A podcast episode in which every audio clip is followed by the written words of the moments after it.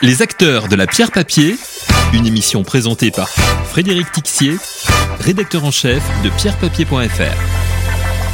Bonjour à toutes, bonjour à tous. Nous recevons aujourd'hui euh, Pierre Schoeffler. Pierre, bonjour. Bonjour. Alors, je rappelle que vous êtes notamment senior advisor à l'IOIF, conseiller du président de la Française, mais surtout économiste et spécialiste reconnu des FIA immobiliers et de leur marché sous-jacent. C'est ma première question sur cet état, l'état des marchés immobiliers. Effondrement des transactions, c'est acté en 2023. Le volume est de l'ordre de 14 milliards. Projection 2024 euh, ne laisse pas espérer un rebond significatif. Quant à la valeur des actifs, l'équilibre entre vendeurs et acheteurs ne semble pas encore avoir été atteint. Mais y a-t-il néanmoins des signaux positifs envoyés par le marché? Peut-être le, rebond des foncières cotées en bourse? Oui, effectivement, euh, il faut s'accrocher à quelques à quelques signaux de marché. Euh, je rappelle que euh, en 2022, les les taux directeurs euh, de la Banque centrale européenne euh, ont, ont pris euh, ont fait un bond absolument considérable de 450 points de base. Les taux long terme, qui sont beaucoup plus importants pour l'immobilier, pour la valorisation de l'immobilier, sont montés de, de 300 points de base pour le taux de l'OAT 10 ans. Donc c'est un choc majeur qui s'est passé en, en 2022 de, jusque euh, l'immobilier a commencé à réagir en fait au travers de l'immobilier coté. Dès mi 2021 en fait il y a eu des premiers signaux d'alerte sur l'immobilier coté alors que la banque centrale européenne n'avait pas encore augmenté ses taux d'intérêt. Donc c'est un, un, indicateur avancé c'est un indicateur avancé. Ils, ils, ils voyaient que l'inflation partait et ils se sont méfiés tout de suite. L'immobilier coté s'est mis à, des, à, à baisser par rapport alors ça se mesure sur le cours de bourse par rapport à la, à la valeur d'actifs net et euh, aujourd'hui L'immobilier coté indique que euh, en Europe, quel que soit le segment, l'immobilier devrait baisser d'environ 30% par rapport à ce qu'il était fin 2021. 30% de valeur euh, donc de, baisse, c'est le signal envoyé par l'immobilier coté. Ce signal a a commencé à être envoyé mi 2021 et il est stable maintenant depuis six mois. Et en fait, depuis quelques mois, depuis deux trois mois, euh, ça remonte un peu. Donc ça montre que l'immobilier coté a sans doute estimé que 30% de baisse c'était un peu trop. Et aujourd'hui, euh, il a. Ça veut dire qu'on serait un palier. On serait un palier. Alors, l'immobilier coté mi-2021, alors que l'immobilier a véritablement réagi mi-2022, c'est un an d'avance. Mmh.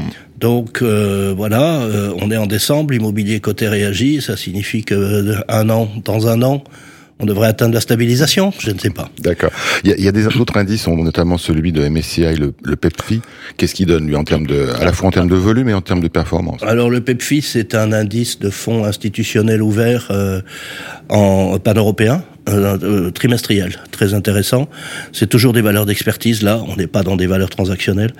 Euh, cet indice euh, donne une baisse des valeurs depuis mi-2022 jusqu'à mi-2023, jusqu'à septembre 2023, excusez-moi, puisqu'on a le, mois de septembre, d'environ 15% du marché immobilier dans son ensemble en Europe. Donc c'est un signal assez fort. Ce qu'il faut voir dans cet indice, c'est qu'en fait, trimestre après trimestre, la, dynamique de la baisse perd de sa, de sa vigueur. Donc euh, 15% de baisse, mais avec, euh, je dirais, une dérivée seconde qui est euh, qui est en train de devenir positive. Donc. euh, Mais en fait, le, le, un des principaux problèmes du marché aujourd'hui, c'est son illiquidité entre guillemets, parce qu'il n'y a plus de transactions. Ça, euh, est-ce qu'il y a des signaux qui permettent de penser qu'en 2024, il y aura un certain déblocage euh, des transactions au moins? Oui, alors euh, il faut évidemment regarder le marché phare, là, le marché de, par exemple, le, des bureaux, les bureaux prime mmh. Paris QCA qui qui est quand même le marché phare de l'immobilier. Et là, euh, nous avons des, des, taux de capitalisation qui sont montés de, de 2,8%, 2,7% fin 2021 à, à 4,2% aujourd'hui. Ça fait environ 30% de baisse de valeur. Euh, Est-ce que l'équilibre est atteint? En fait, tout laisse à penser que pas vraiment encore. Euh, les différences de prix entre euh, les prix de réservation des acheteurs et des vendeurs le bid-ask, disons, de l'immobilier est encore trop large pour assurer une liquidité normale du marché. Euh, on, on, voit que ce bid-ask, cette offre demande, cette fourchette entre l'offre et la demande, commence à créer des conditions de liquidité normales si le taux de capitalisation monte encore un petit peu, peut-être 4,5%.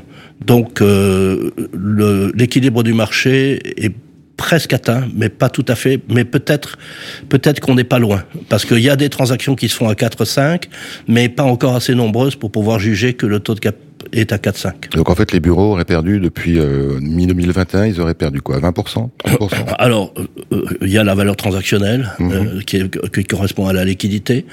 ce serait peut-être de l'ordre de 20 à 30%, mais il y a la valeur d'expertise qui est différente et qui sera bien moindre, puisqu'il y a toujours un lissage au niveau des valeurs d'expertise. Et là, par exemple, l'indice MSCI semestriel France entière euh, à, à, à mi-juin baissé de, de, de l'ordre de 10% sur une année. Donc en fait, je pense qu'on va finir euh, sur un marché euh, immobilier français en baisse de l'ordre de 10-12% en valeur d'expertise euh, sur l'année 2023. Alors, on va parler justement des valeurs d'expertise avec le sujet des SCPI. Euh, certaines ont acté la baisse de leur patrimoine, ça a été le feuilleton de l'été 2023. Certaines ont surpris le marché en fin d'année en abaissant de nouveau le prix de leur part. On s'attend d'ailleurs à ce que d'autres gestionnaires le fassent d'ici la fin de l'année pour des raisons sur lesquelles on pourra revenir. Mais est-ce que ces baisses, selon vous, sont suffisantes Parce qu'on parle au, plus de 17%, certaines de moins 10%. Est-ce que ces baisses sont suffisantes? Est-ce qu'elles vont se poursuivre? En 2024 alors, jusqu'à présent, on a traité le marché euh, immobilier comme un tout. En fait, c'est beaucoup plus diversifié que ça. Comme vous le savez, il y a des, quantités, comme je sais, il y a une quantité de segments différents, de géographies différentes, et donc de dynamiques différentes. Et les SCPI, euh, sur les dernières années, se sont spécialisés, en particulier dans des segments tout à fait nouveaux, comme la santé, l'éducation, euh, la logistique. La logistique, elles se sont ouvertes à l'Europe, et donc on peut pas s'attendre à ce que toutes agissent de la même façon. On a environ un tiers de la capitalisation euh, des SCPI investis en immobilier d'entreprise, qui a revu donc ses prix à la baisse depuis le début de l'année. Euh, avec un premier jet de d'AEW de, et d'Amundi euh, qui ont euh, corrigé fortement bon, en, en, en, pondérant par euh, la capitalisation disons que la, la baisse est de l'ordre de 13% ce qui fait que l'indice euh, EDEC IEIF qui traque l'ensemble des, SCPI euh, en immobilier d'entreprise pour le moment baisse de 4%. Euh, il est certain que euh, parallèlement à cette baisse qui touche essentiellement les SCPI bureaux, d'autres SCPI euh, peu nombreuses voient leur, leur prix, leur valeur de part, enfin leur prix de part, euh, en revanche, être ajusté à la hausse. Oui, c'est le fameux débat entre les, celles qui ont des vieux patrimoines, entre guillemets, et celles qui sont en train de se les constituer. Oui. Celles qui sont en train de et puis celles qui sont dans des segments qui ont déjà corrigé.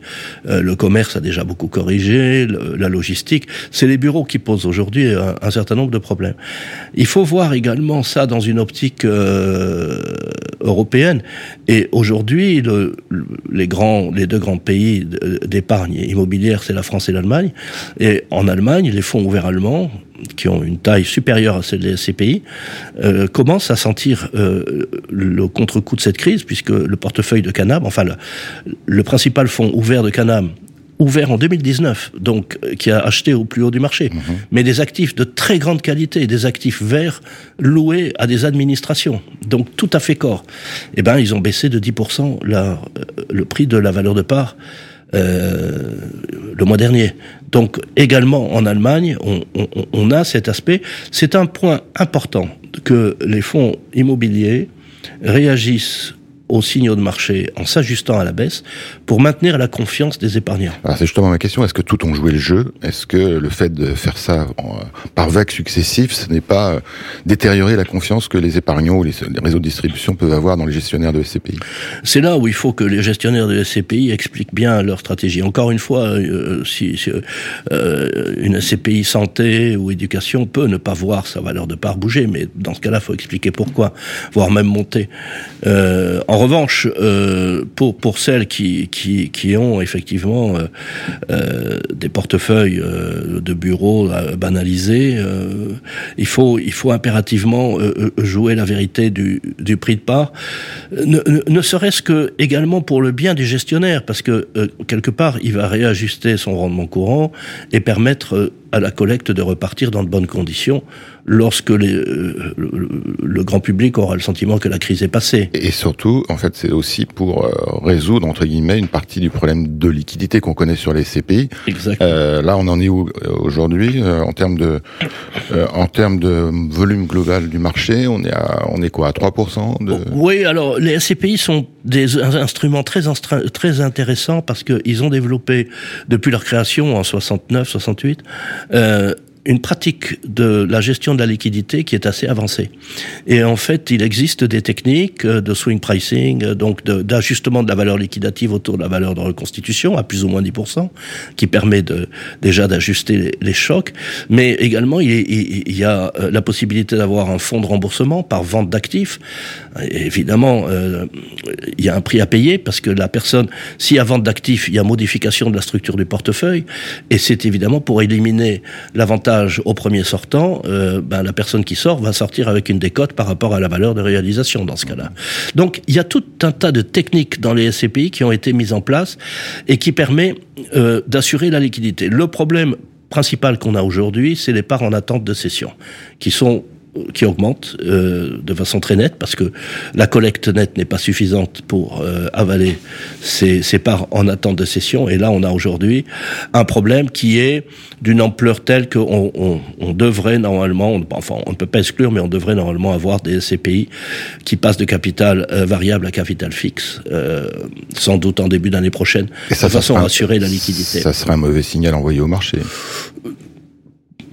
Pas forcément. Disons que c'est un mauvais, c'est un mauvais coup pour les épargnants s'ils sortent, s'ils veulent sortir. Personne ne les oblige à sortir. Le problème, euh, évidemment, s'ils vont, s'ils sortent, ils vont sortir. Euh, les acheteurs seront des acteurs, des acheteurs opportunistes. Donc, il y aura une décote importante par rapport à la valeur de réalisation. Donc, votre conseil, c'est plutôt de rester sur les CPI avec euh, un horizon de redressement des marchés immobiliers à l'horizon 2025. Voilà, exactement. Les CPI sont des, sont voilà, la durée de détention moyenne est de 50 ans, donc restez-y. On refera le point l'année prochaine. Pierre Chauffeur, merci beaucoup. Les acteurs de la pierre papier, une émission présentée par Frédéric Tixier, rédacteur en chef de pierrepapier.fr.